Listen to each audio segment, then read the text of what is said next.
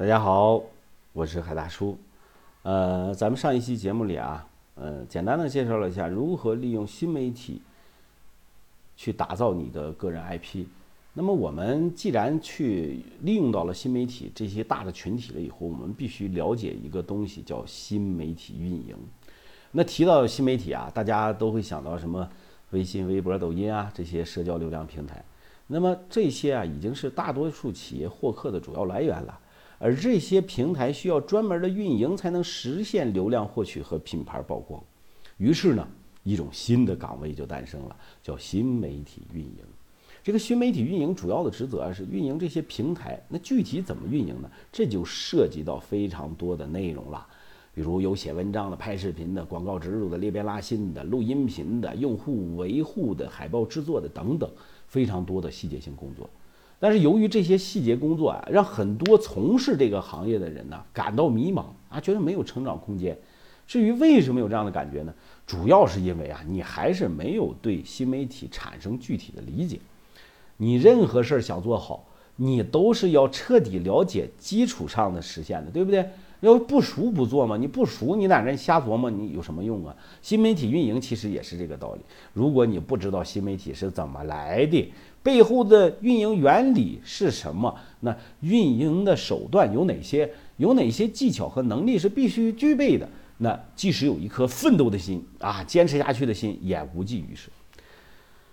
新媒体运营的道啊，要理解传播的本质。其实传播的本质，一句话概括。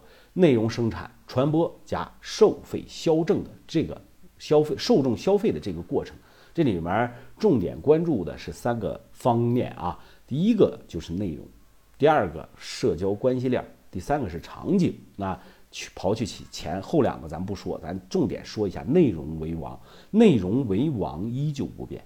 一个新的趋势啊，比起单纯的流量，更注重的是什么？是内容性。什么样的内容才算合格的内容呢？那什么样的内容才算好的内容？对于很多人来说，做内容不是难事儿，难的是做出让客户满意啊，让这些普罗大众们喜乐问喜闻乐见的这种内容，对不对？让用户有共鸣的内容。真正的头部品牌是在呃投这个广告的时候啊，已经不全去看你的阅读量和传播量了。越来越注重内容创作者的优质内容的创作能力。这些甲方爸爸们都不傻了，单纯靠流量取胜的时代已经过去了。因此呢，其实我们新媒体啊，必须想方设法的去发掘更多的优质内容。讲来讲去还是内容原创啊，素材。那通过加大投入来发掘、购买、聚合更多的优质内容，通过优质的内容获取稳定增长，这个才是王道。还有一些垂直的、呃大的 IP KOL 受到青睐。那一九年的时候啊，品牌方会增加对垂直 KOL，也就是特定领域当中的专家的投资。因为垂直 KOL 用户的粘性更大，信任度更高，而且定位清晰，调性固定，在其专业的领域中，它的带货能力比大众的红人更强，更能帮助品牌做好用户定位。比如 KOL 营销在美妆、母婴等行业已经是主流手段了，成为绕不过去的品牌渠道。二零一九年，相比头部自媒体而言，垂直的 KOL 会有更多的机会。越聚焦、越垂直，越有可能成功。而垂直领域的自媒体已经逐步打开了发展的空间，做好了，潜力实际上是不可估量的。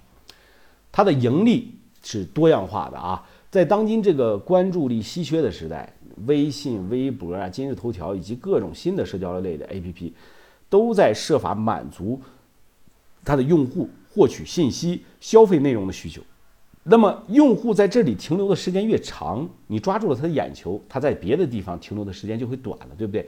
提高粉丝的活跃度，从现有的粉丝社群里挖掘更多的商业价值，积极快速的进行流量变现，是每个新媒体人必须重点考虑的问题。比如说，大部分的一些呃自媒体账号，它阅读量。啊，头条的阅读量在百分之五以上，甚至是百分之零点五。那如何找到合适的方式，能够提高用户的活跃度？那么盈利模式自然也容易摸索出来。你可以看到这样一个大趋势啊，就比如说什么一条啊、十点读书啊、啊日食记等越来越多的自媒体线下的店落地了啊，线下红利正成为公众号，还有一些自媒体平台的追逐的变现模式。我们其实，在二零一九年以后，马上就这半年多了啊，已经不半年多了，在下半年的时候，新媒体啊，其实应该是顺应潮流，运营第一点就是运营角色的 IP 化。千万不要将你的 IP 定为客服的客服的这种角色，这个 IP 啊，应该是公司的创始人、明星的员工、达人、网红等等，以增加用户的信任，吸引用户来关注。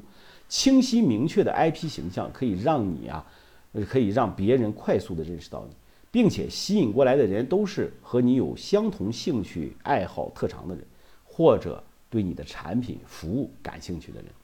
那。如果如比如说啊，这个运营母婴类的产品，那么你可以定位成啊年糕妈妈那样的母婴专家，经常为你的粉丝去分享母婴类相关的专业知识。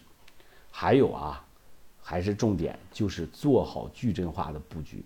咱们上期节目已经说了，在流量为王、渠道多样化的这种情况下，大小的品牌的新媒体运营怎么能跟上步伐不掉队？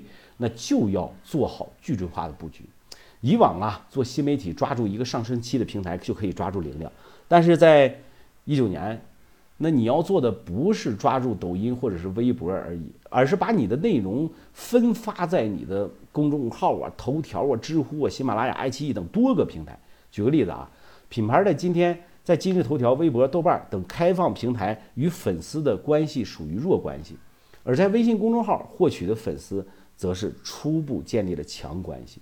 在开放平台广泛的去圈粉之后，通过互动的活动、交流干货等方法，将目标用户引流进你的个人的号或者微信公众号上，那进而发展成微信群、QQ 群，由推广客服人员亲自下场交流互动，将这一波粉丝稳稳的圈住，培养为品牌忠实的用户，无缝衔接完成引流。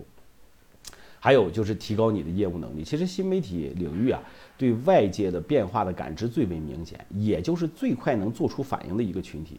所以，作为一位专业的新媒体的运营人，要依据环境的变化做出调整。比如说啊，近几年图文慢慢的就冷却了，短视频不断的兴起，音频平台也不断的发展。那这个时候呢，我们就侧重点，我们做好新媒体，除了能生产优质的内容之外，还要懂得点。短视频、音频的这些传播的套路，好了，今天就和大家聊到这里。